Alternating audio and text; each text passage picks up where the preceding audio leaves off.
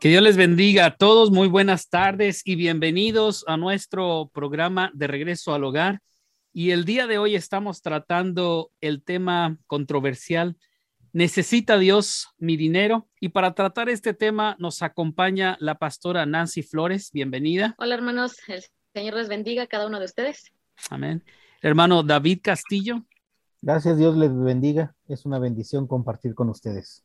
Gracias nuestra hermana Rita Castañón. Hola, ¿cómo están? Buen día. Muy bien. Y su servidor Daniel Castillo, también pastor. Y estamos tratando este tema donde lamentablemente es triste reconocer que existen grandes escándalos por casos de corrupción y abuso dentro de muchas iglesias con respecto al tema del dinero. Existen líderes de culto que parecen demasiado interesados en el diezmo y las ofrendas y al igual que Judas, tiene su mano metida por allí en la bolsa del tesoro, ¿verdad? Tenemos casos donde se han hecho desvíos de fondos, donde se hacen eh, peticiones absurdas para ganar, gastar en lujos innecesarios y quienes descaradamente han hecho de algunas iglesias máquinas de hacer mucho dinero para el beneficio personal de líderes que en realidad son lobos rapaces que se desayunan a las ovejas. Y oramos que ninguno pues caiga en las garras de estos malvivientes.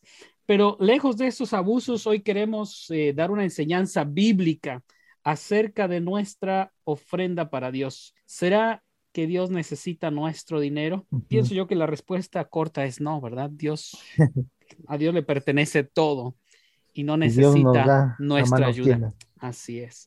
Dios nos da manos llenas, pero este, una de las primeras preguntas que yo haría es, ¿Qué es la ofrenda y qué es el diezmo? ¿Cuál es la diferencia entre estos ¿Cuál es la diferencia? Amén. Pues sí, eh, eh, es diferente y bueno, todo tiene que ver con este, la, la, la, cantidad y lo que la gente separa, ¿no? La ofrenda de los tiempos antiguos era generalmente algo que se presentaba delante de Dios y, y eran sacrificios de animales, muchas veces eran alimentos que, que venían y en ocasiones era económico, ¿no? Cuando las personas no podían llevar sus ofrendas al templo, Dios les señalaba un lugar distinto donde podían ellos llevar este, estas ofrendas para presentarlas. Eh, generalmente las ofrendas de este tipo se daban a, número uno, los, los que servían en el templo, eh, los levitas, los sacerdotes. Se hacía también para compartir con los pobres, con los necesitados y con las viudas. Este era el propósito de estas ofrendas de las primicias. Las ofrendas son una, las primicias eran también los primeros frutos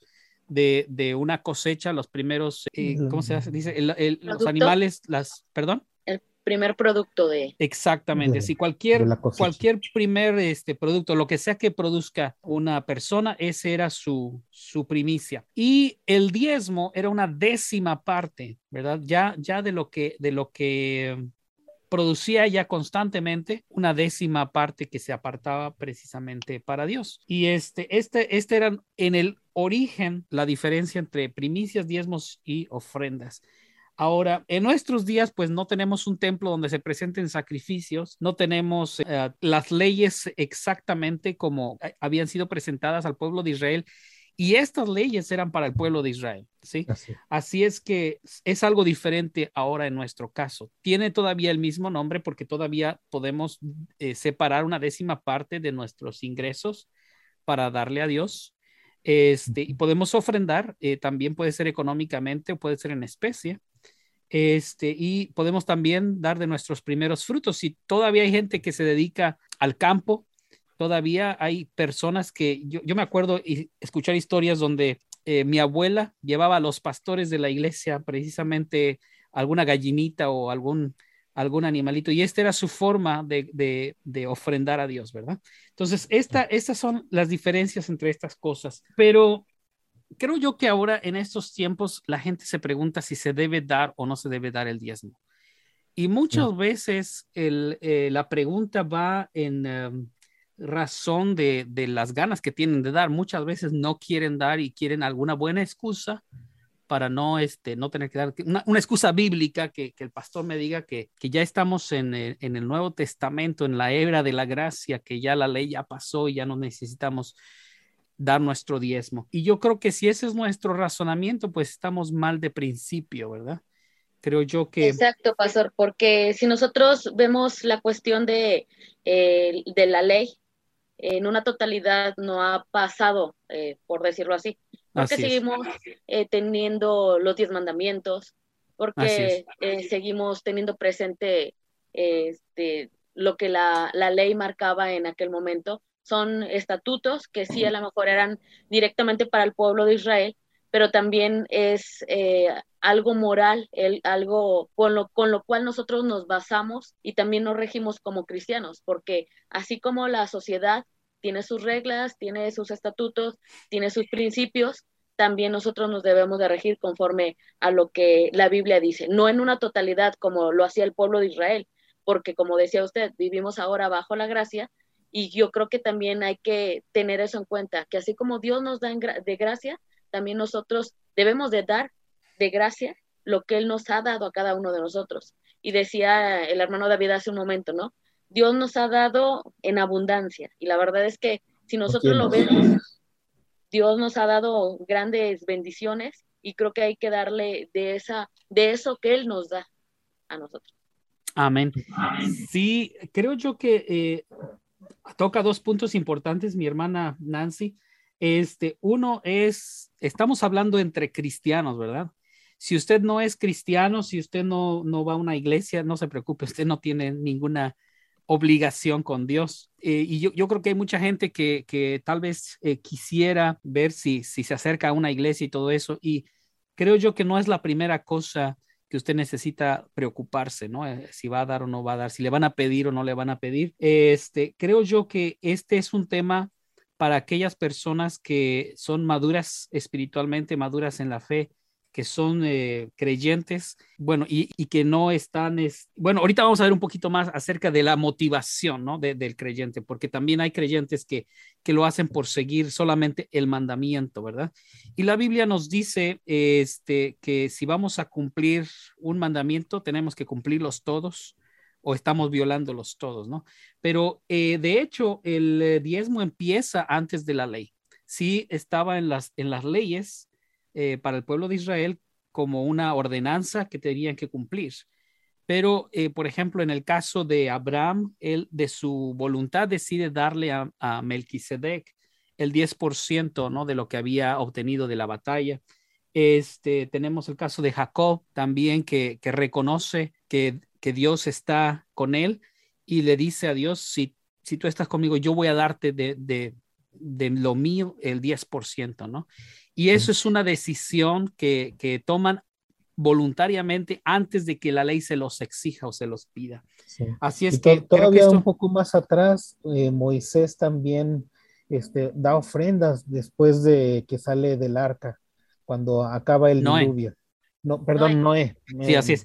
Sí, eh, eh, y, y esto es este, ofrenda, ¿no? Eh, sí. Ya tanto ofrenda como diezmo se encuentran antes de la ley, o sea, fuera, fuera de la ley, y esto ha sido algo voluntario que han decidido presentar delante de Dios, ¿no? Entonces, y en realidad es... eso, porque si nosotros lo vemos desde el punto de vista del Antiguo Testamento, el pueblo de Israel lo hacía más como una obligación para mantener este, esa ley en ese momento, pero y aparte este no eran no eran castigados o no era en esa parte de que ellos dijeran voy a ser castigado sino era más un deber moral de ellos el hacerlo el estar constantemente cumpliendo con esos diezmos y con todo lo que se tenía que dar como lo, decía hace un momento para mantener o para sustentar a lo que eran los levitas los sacerdotes de darlo en especie.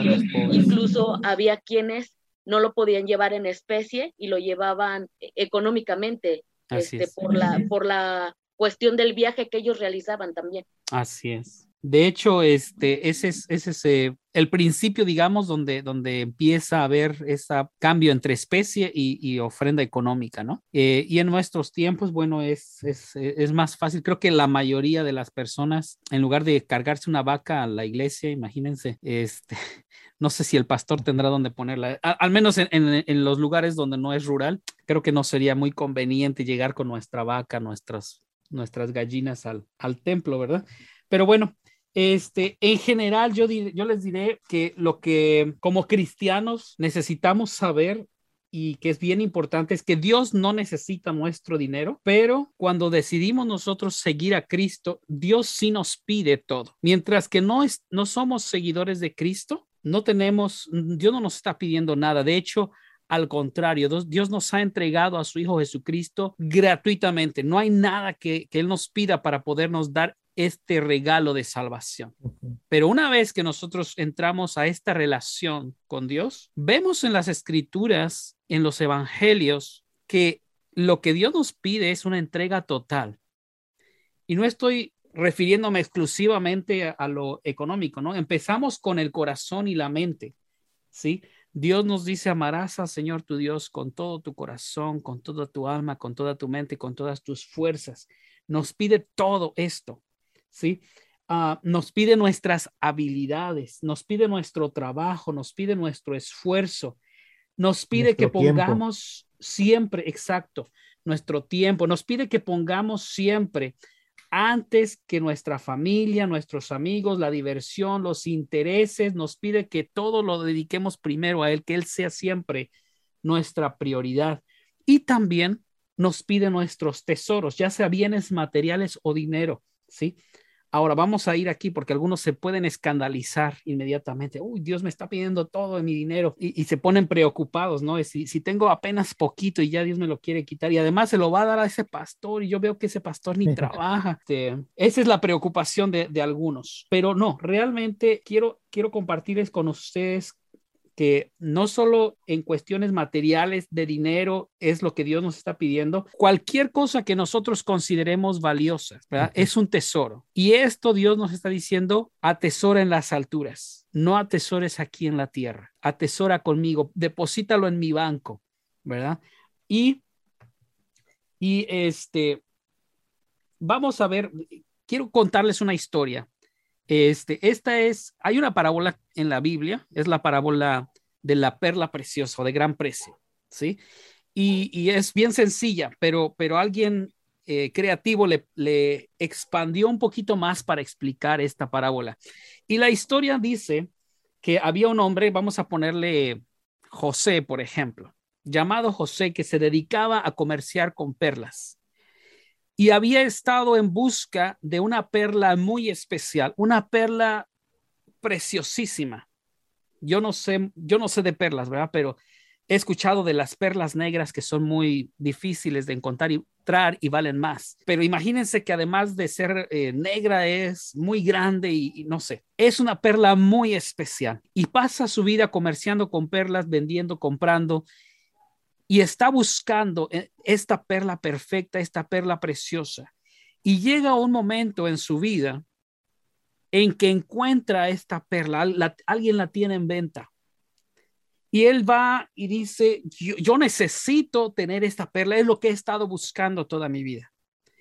Y por lo tanto le ofrece, mira, pídeme cuánto cuesta. Y el comerciante le dice, ¿sabes qué? Eh, no te la puedo vender, no, no, no, no la puedes pagar, no te alcanza. Y, el otro le dice, ¿cómo sabes, José? Le dice, ¿cómo sabes que no puedo pagar? Dime cuánto es. Le, dice, no, no, no, es que no es, por todo el dinero que me des, no te alcanzaría para pagarme. Dice, está bien, no te preocupes, yo, yo tengo dinero en el banco, yo puedo sacar todos mis ahorros. Dice, sí, aunque, ven, aunque saques todos tus ahorros, no te alcanza para pagarla.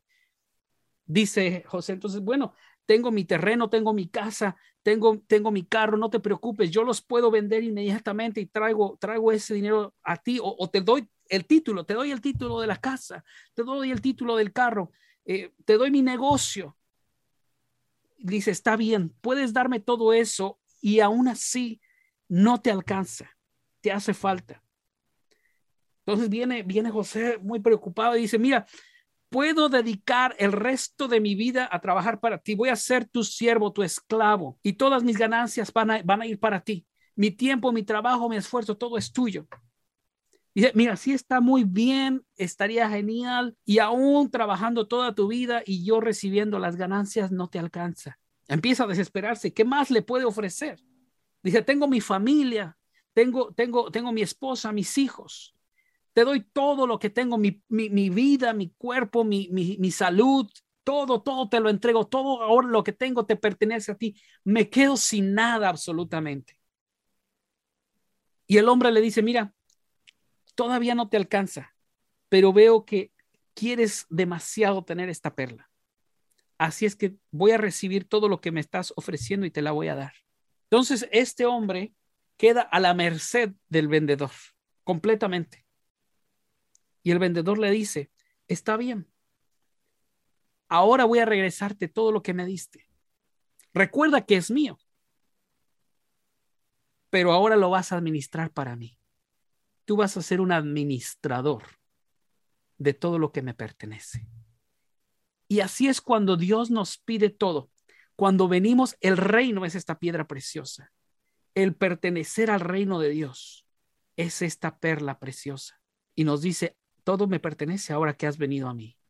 Pero Dios no se queda con nada. Dios lo pone en nuestras manos y dice, mira, esos hijos que tú tienes son míos. Vas a criarlos, vas a guiarlos en los caminos de mi palabra, les vas a enseñar mis estatutos.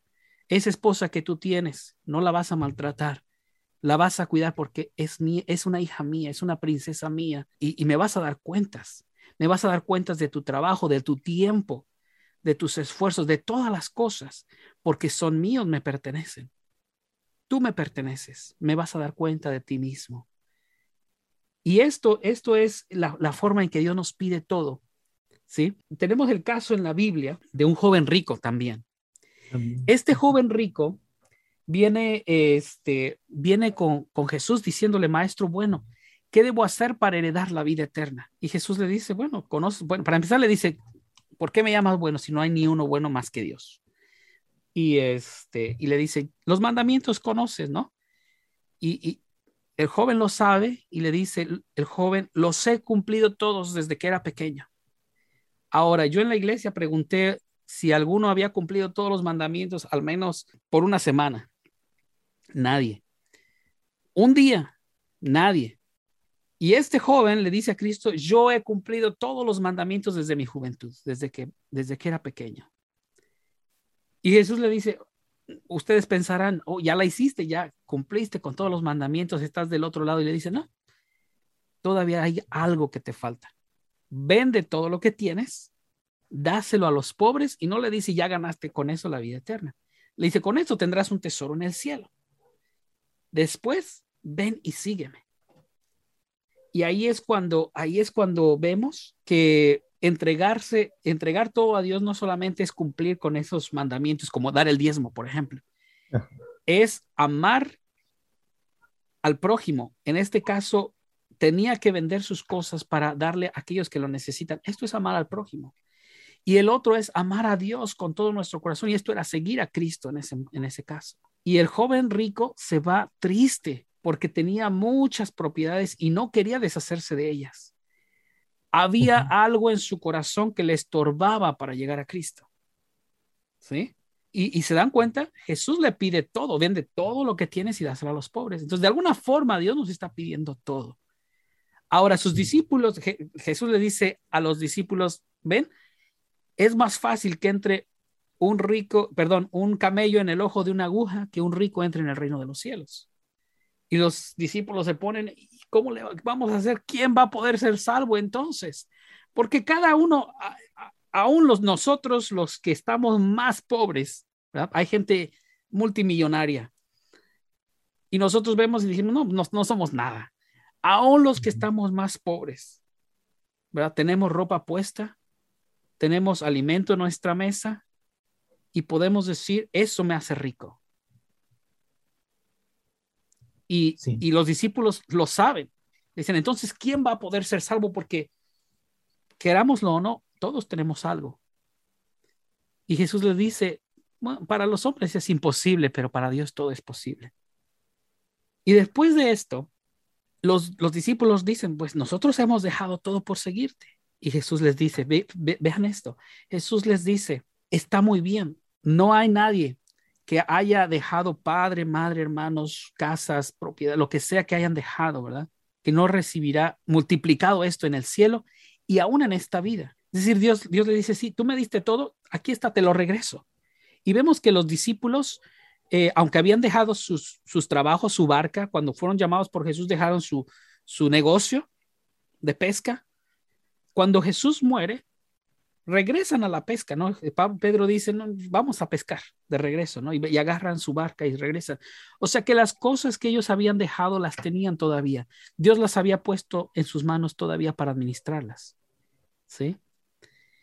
Y esto yo lo puedo testificar, yo creo que muchos de nosotros podemos testificar que hemos dejado cosas, pero Dios nunca nos abandona, no nos deja con las manos vacías.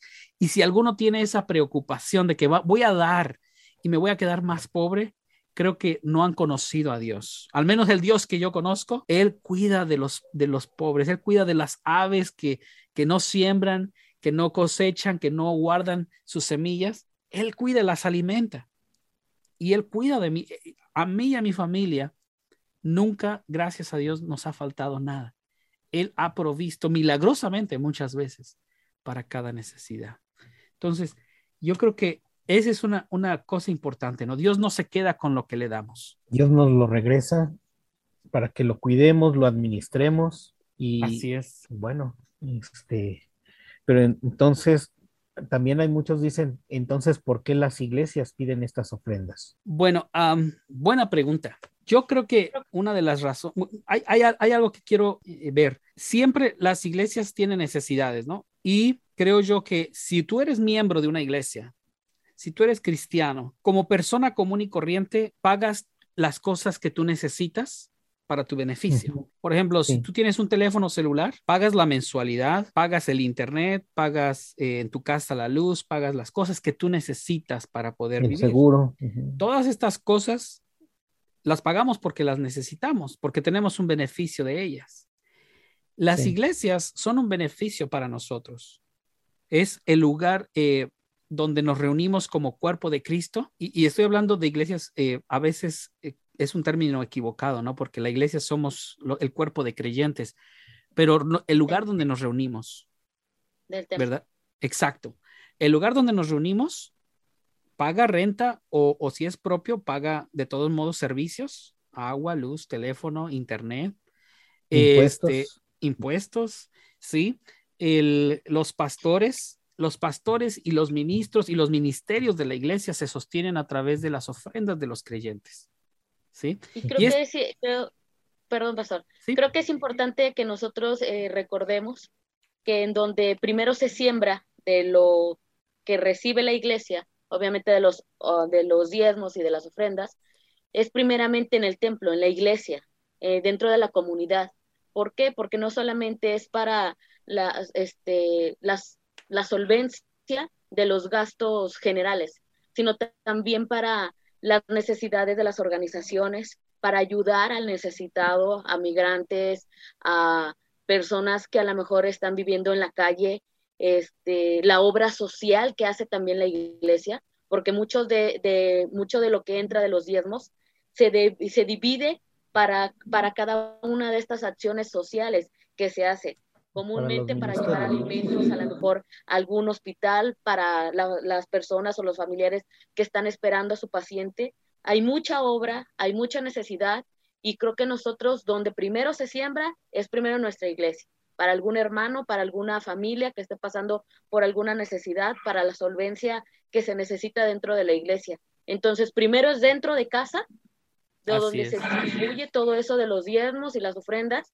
y después sale fuera de la iglesia, ¿para qué? O del templo, para impactar también a la gente que está afuera, para que vea la obra social que se hace y para que vean esa parte de que aún como eh, cristianos, no solamente nos ponemos en ese caparazón de decir, es para nosotros, sino damos de gracia lo que recibimos de gracia de Dios y lo compartimos a esas personas que están pasando por esa eh, necesidad o por esa situación. Exacto. Yo creo que lo que acaba de decir la pastora Nancy es bien importante. Hay iglesias, lamentablemente, como decíamos al principio, que su propósito es hacer dinero para los líderes y ya. Pero nuestro llamado como iglesia de ser el cuerpo de Cristo en este mundo es hacer las obras que Cristo hizo. actos de compasión, de amor, de misericordia con aquellos que lo necesitan, con aquellos que sufren. Y una de las formas que, que, hacemos, en que lo hacemos es a través de estas eh, ofrendas, de estos diezmos, podemos nosotros proveer muchas veces para las necesidades de familias que tienen eh, alguna urgencia, eh, alguna necesidad, como decía la pastora. A veces hay gente, sobre todo en, en nuestros países latinos, hay muchos gente que tiene sus enfermos en un hospital y en el hospital el enfermo está cuidado, pero ¿quién cuida a los familiares? Están a veces en las orillas de las banquetas, en las calles, ¿verdad? Pasando hambre, pasando frío. Esperando por noticias del enfermo. Así es. Y nuestra responsabilidad como, como creyentes, como el cuerpo de Cristo, es darles una mano a ellos. ¿Y de dónde vamos a sacar para las cobijas, para la, para la torta, el, el atolito, verdad? Muchas veces es del corazón de gente en la iglesia que ponen en especie una ofrenda y muchas veces necesitamos gastar para, este, para estos usos, ¿verdad? Sí, uno de los, de los gastos más importantes como iglesia es los gastos que tenemos para tener amor y compasión de quien más lo necesita. Así es. Ahora, también cuando nosotros damos nuestra ofrenda, ¿verdad? Porque decíamos, Dios no necesita nuestra ofrenda. Dios pudiera proveer milagrosamente para que la iglesia tenga los fondos para que, para que sucedan estas cosas, ¿verdad? Pero entonces nuestra oportunidad de crecer como creyentes se va al caño. Esta es la principal razón, ¿verdad? Dios, para empezar, Dios lo que primero quiere hacer es quitar del medio de entre nosotros y Él un gran estorbo. Y este eh, en, la Biblia dice que el, amor al dinero es la raíz de todos los males. Y es un gran estorbo cuando nosotros tenemos amor a lo terrenal, amor a lo material, cuando nos somos agarrados, ¿verdad? No soltamos prenda, ¿sí? Dios quiere que aprendamos a soltarnos de eso, soltarnos de lo económico y decir, yo puedo, yo puedo dar, no tengo ningún problema. Y no solo en, el, en el hecho de poder dar, porque muchas veces el dedicarse, decíamos que cuando Dios nos pide, nos pide todo y nos pide nuestro tiempo, nuestro esfuerzo. Muchas veces nos dedicamos a hacer dinero. Nuestro tiempo y nuestro esfuerzo está enfocado al negocio, a hacer, y el hecho de dejar un poco de tiempo para Dios, un poco de tiempo para leer la palabra, para adorar, para, va a hacer que tal vez nuestro ingreso no va a ser tan grande. Y de ese ingreso aún reducido, Dios va a decir, ahora comparte lo que tienes. Y eso va a quitar de nuestro corazón este gran estorbo. La otra cosa que Dios quiere es que aprendamos a depender de Él. Porque cuando nosotros tenemos un poco menos. Ya, muchos de nosotros ya tenemos eh, nuestro presupuesto para, para la quincena o para la semana y decimos, con esto me alcanza.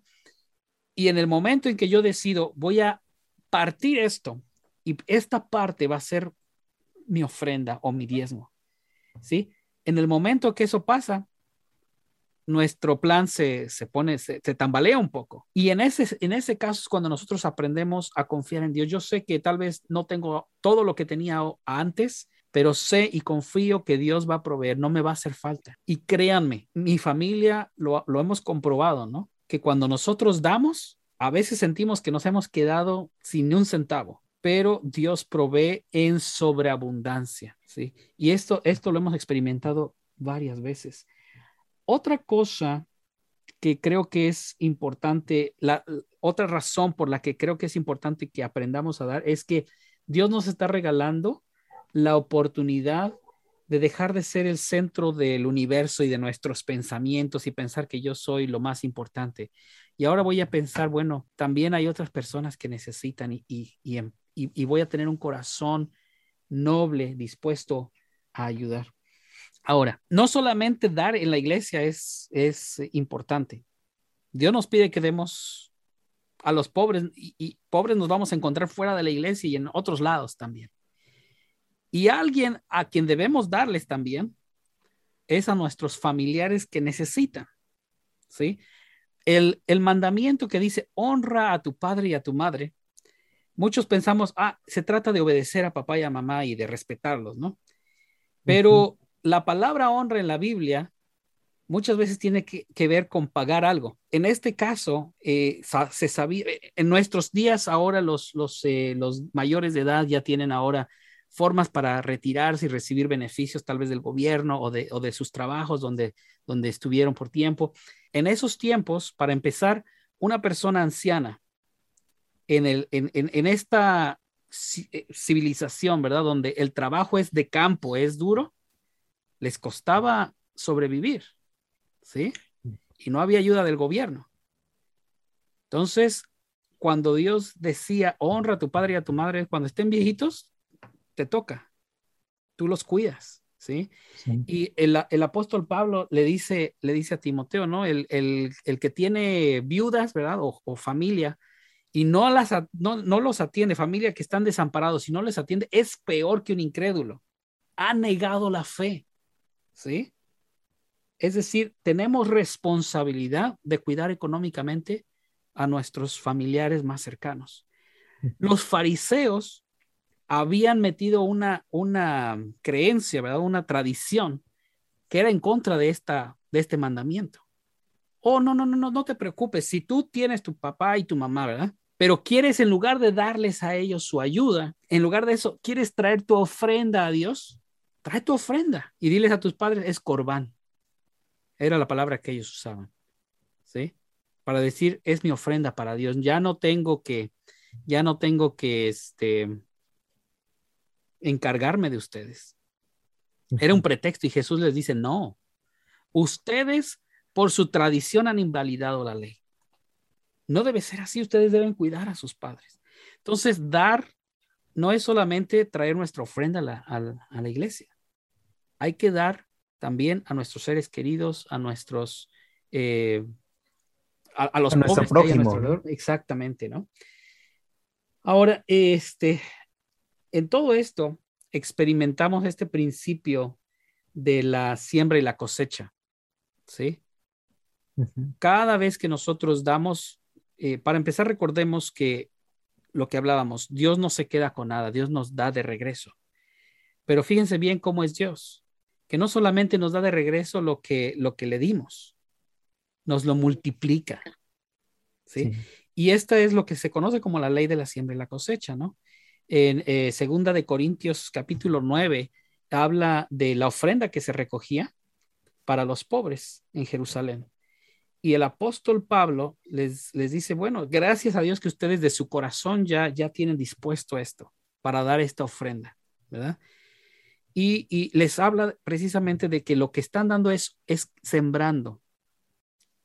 Y el que siembra dice escasamente, cosechará también escasamente. segará escasamente. Pero el que siembra abundantemente, pues abundantemente también cosechará. Entonces nosotros, ahora les quiero decirles otra vez, la motivación no es sembrar bastante porque voy a recibir bastante. Ese es tener un corazón ambicioso, ¿sí? Ese es el resultado y, déjeselo a Dios, ¿verdad? Ahora, algunos que no dan también tienen otra mala motivación. No es que es que eh, fulano es el hermano administrador de las ofrendas y no le tengo mucha confianza o, o ese pastor no me cae tan bien y no sé, no sé si se, se lleve la ofrenda. Y tenemos esa motivación. Yo les digo, hermanos, si tú vas a dar algo, dáselo a Dios. No solamente en la iglesia, si tú vas a dar algo a, alguien pobre, no estés pensando, no, y, y, qué tal si va y se lo fuma o se lo toma. si tú estás dándole algo a alguien, se lo estás dando a Dios, dile, Dios está, aquí está. Si esa persona haga lo que haga, si se lo roba, se lo robó a Dios porque tú se lo diste a Dios. Y Dios arreglará cuentas con esa persona. Igual cuando traemos nuestra ofrenda a la iglesia, nuestra motivación no es que si fulano o sutano lo van a administrar o no, yo se lo estoy trayendo a Dios. Dios, aquí está mi ofrenda. Bendícela. Y oramos que, que, le dé sabiduría a quienes administrarán esta ofrenda, ¿verdad? Y, eso debe ser nuestra, nuestra motivación. No sé si hay alguna pregunta o comentario hasta aquí. Eh, Yo creo que, este, perdón que tome la palabra. Sí. Este, recordando el pasaje que estabas diciendo, segunda de Corintios 9, es segunda de Corintios 9, 7 dice, cada uno dé como propuso en su corazón, no con tristeza ni por necesidad, porque Dios ama al dador alegre. Amén. Creo que este, la motivación es más que nada es agradar a Dios.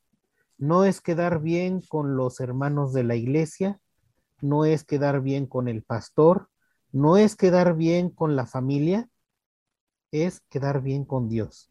Señor, tú me has dado tanto esta semana y esto es, esto es lo que traigo a, ti, a tus pies, o esto es la, forma en la que puedo ayudar a mi prójimo que está en necesidad.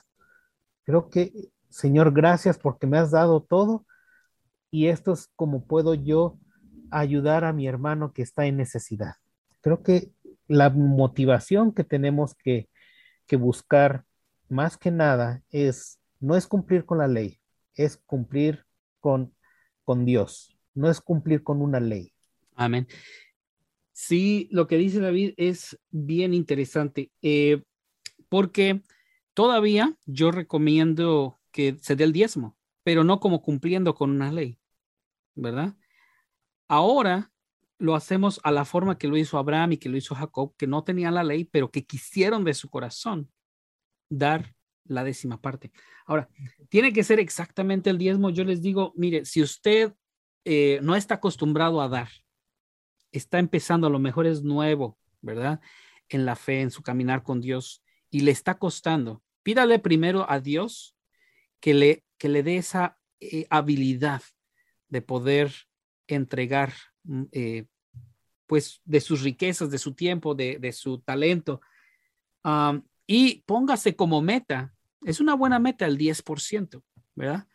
cada quien puede empezar a lo mejor con el 1%, el 2%, el 5%, ir subiendo poco a poco hasta que le logre esa meta. Es una buena meta, el 10%, ese es el diezmo. Ah, si usted ya da, no se conforme con el 10%, ¿verdad? Tiene posibilidades, ¿no? Para, para dar más si, si Dios se lo permite. Eh, porque ahí en ese texto que, nos dice, que nos eh, leía David, eh, segunda de Corintios 9, 7. Ajá. Eh, nos dice que él, Dios es poderoso para hacer que abunde en nosotros toda gracia. Es decir, todo, todo lo que recibimos, que lo recibamos en abundancia, dice, a fin de que teniendo siempre en todas las cosas todo lo suficiente, abundéis para toda buena obra. Es decir, que tenga e, el hecho de que yo dé, Dios me va a bendecir más para que yo tenga lo suficiente, no solamente para, para mi diario subsistir, pero para que pueda yo abundar aún más en buenas obras. Entonces, esto es eh, algo que es una meta buenísima, que podamos nosotros llegar a, poder dar más y más y más. Este, ahora, si alguien le decía, si alguien tiene el, el, el 10% ya y quiere dar más, puede dar más. Una cosa es eh, dar disciplinadamente, ¿verdad? Para sostener a nuestra iglesia y todo eso, pero aparte tenemos oportunidades de ofrendar y de dar fuera de nuestra iglesia si es, si es algo que sentimos en nuestro corazón. Pero lo importante que dice ahí es esa motivación. Dice eh, que Dios ama al dador alegre si doy y me está doliendo dar, si siento dudas en mi corazón, si no quiero dar, si siento que, que me están presionando, siento que tengo que dar porque el vecino dio, dio eh, eh, yo vi que, que traía un billete más grande y el mío está chiquito, ¿verdad? Voy a sentirme eh, avergonzado, mejor saco uno grande. Ese no es un buen motivo para dar, ¿verdad? De hecho, yo les recomiendo a las personas, usted, si usted va a traer su ofrenda, no ande rascándose las bolsas en el, en el medio del servicio. Si usted propóngase en su corazón eso desde su casa, ¿sí? Eh, en su casa usted puede hablar con su familia y, yo les digo a los niños, ya tienen su ofrenda, ¿verdad? Y, y los niños saben y buscan y de su corazón ellos deciden cuánto quieren traer. Y ya vamos con nuestra ofrenda lista, ¿sí? Y eso es lo que hemos decidido en nuestro corazón. No nos duele dar. Si nos duele dar, entonces sí hay, un problema. Tenemos que, tenemos que ver qué es, qué es lo que está pasando en nuestro corazón. ¿Por qué? ¿Sí? Y, y siempre, siempre, la cantidad que sea, es lo que propusimos en nuestro corazón, hay que hacerlo con alegría porque es lo que Dios ama. La ofrenda para nosotros es un privilegio, es una, es una oportunidad de adorar a Dios, no solamente con cantos, ¿verdad? Pero es con, con algo eh, tangible, material también. Entonces yo creo que yo creo que ese es un mensaje que todos debían tomar, ¿no? Eh, todos tenemos que poder hacerlo de todo corazón. ¿Alguien más que quiera compartir? Pastora Nancy, ¿con qué nos quedamos? Yo creo que como decía hace un momento, eh, Pastor, es una forma en la cual nosotros honramos a Dios, es una forma en la cual nosotros podemos agradecerle a Dios lo que Él nos da a cada uno de nosotros. Pero también es entender incluso lo que dice este, en Levíticos, ¿no? Del diezmo de la tierra del Señor. Así, mm, lo voy a leer, lo que dice Levíticos 27:30. Del diezmo de la tierra es del Señor, lo mismo de la simiente de la tierra como de los frutos de los árboles. Se trata de una ofrenda consagrada al Señor. Nosotros debemos de estar conscientes de lo que le vamos a dar al Señor, porque le vamos a dar de corazón, porque vamos a darle lo que Él nos ha dado en esa bendición. Y creo que si nosotros estamos conscientes de esta, de, de esta situación como cristianos, es darle al Señor lo que Él nos ha dado también a nosotros. Y es una forma de adoración, es una forma de honrar al Señor, es una forma de agradecerle al Señor, pero también es una forma de enseñar a nuestra familia a bendecir al Señor. Porque a lo mejor los pequeños pueden decir, es que yo no trabajo, yo no este, tengo una forma económica de dar, pero también ellos pueden dar eh, en alguna otra forma esa, ese, esa décima parte que le corresponde al Señor. Entonces esto también debe pasar de generación en generación, enseñarle a los miembros de nuestra familia que el Señor nos ha dado en esa bendición, pero también hay que eh, fomentar eso, dentro de, este, de, los más pequeños, ¿no? Amén, sí. Exacto. Ponerles la muestra, el ejemplo y fomentarles que, tengan un corazón eh, dispuesto a dar. Amén. ¿Alguien más, David? Creo que ya como último comentario mío sería, tenemos que luchar contra el egoísmo, aprender a dar, y aprender a dar es no es dar una cantidad, no es dar un, importe, o, sino es hacerlo con amor. Mi, recuerdo que mi mamá siempre nos decía, cuando vayan a hacer algo, tienen que hacerlo con amor. Si no, no lo hagan. Yo creo que aplica para todo.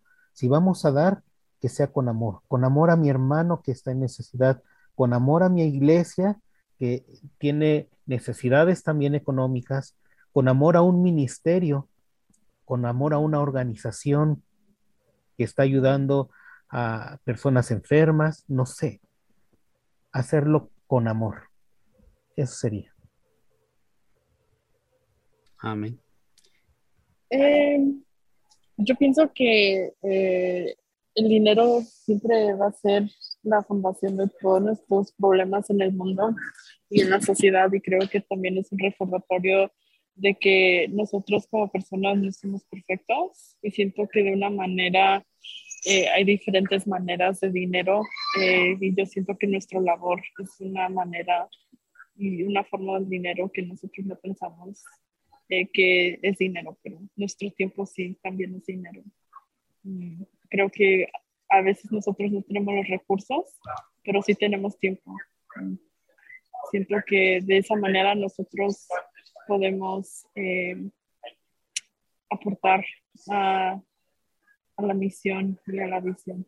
Ah, bien, pues eh, vamos a terminar este eh, tiempo de reflexión y le voy a pedir a, la pastora Nancy si nos despide con una oración y con esto terminamos. Pastora Nancy. Amado Dios, que lo que hoy hemos compartido, Padre, sea de edificación para cada uno de nosotros que podamos eh, comprender, Padre, que tú nos das y nos das en abundancia, que recordemos que tú suplirás para nuestras necesidades, Padre, que podamos dar a tu iglesia lo que corresponde, Señor, sabiendo que eres tú el que nos ha llenado de esa bendición, que eres tú, Señor, el que nos ha llevado también, Padre, a poder realizar el agradecimiento también por medio de nuestro diezmo, Señor. Que lo podamos hacer, Padre, conscientes de que eres tú el que ha de bendecir nuestros hogares, el que ha de bendecir nuestros bolsillos, el que ha de bendecir nuestras alacenas, Señor, pero sobre todo recordar que aún como aquella viuda, Señor, que no tenía nada y que aún de lo poco que tenía, ella dio absolutamente todo, Padre, sabiendo y confiando que eres tú el que proveería para ella, que así nosotros lo podamos hacer, Señor. Que aún sabiendo que cuando nos despojamos de aquella cantidad, seas tú, Padre, el que ponga ese corazón agradecido en nosotros y aquella bendición de seguridad de que tú estarás ahí y de que nos alimentarás también como lo haces con las aves. Gracias te damos, Señor, y todo esto te lo pedimos en el nombre de tu Hijo Jesucristo. Amén. Amén. Amén. Muy bien, pues que Dios les bendiga. Gracias a todos por estar con nosotros. Nos vemos la próxima.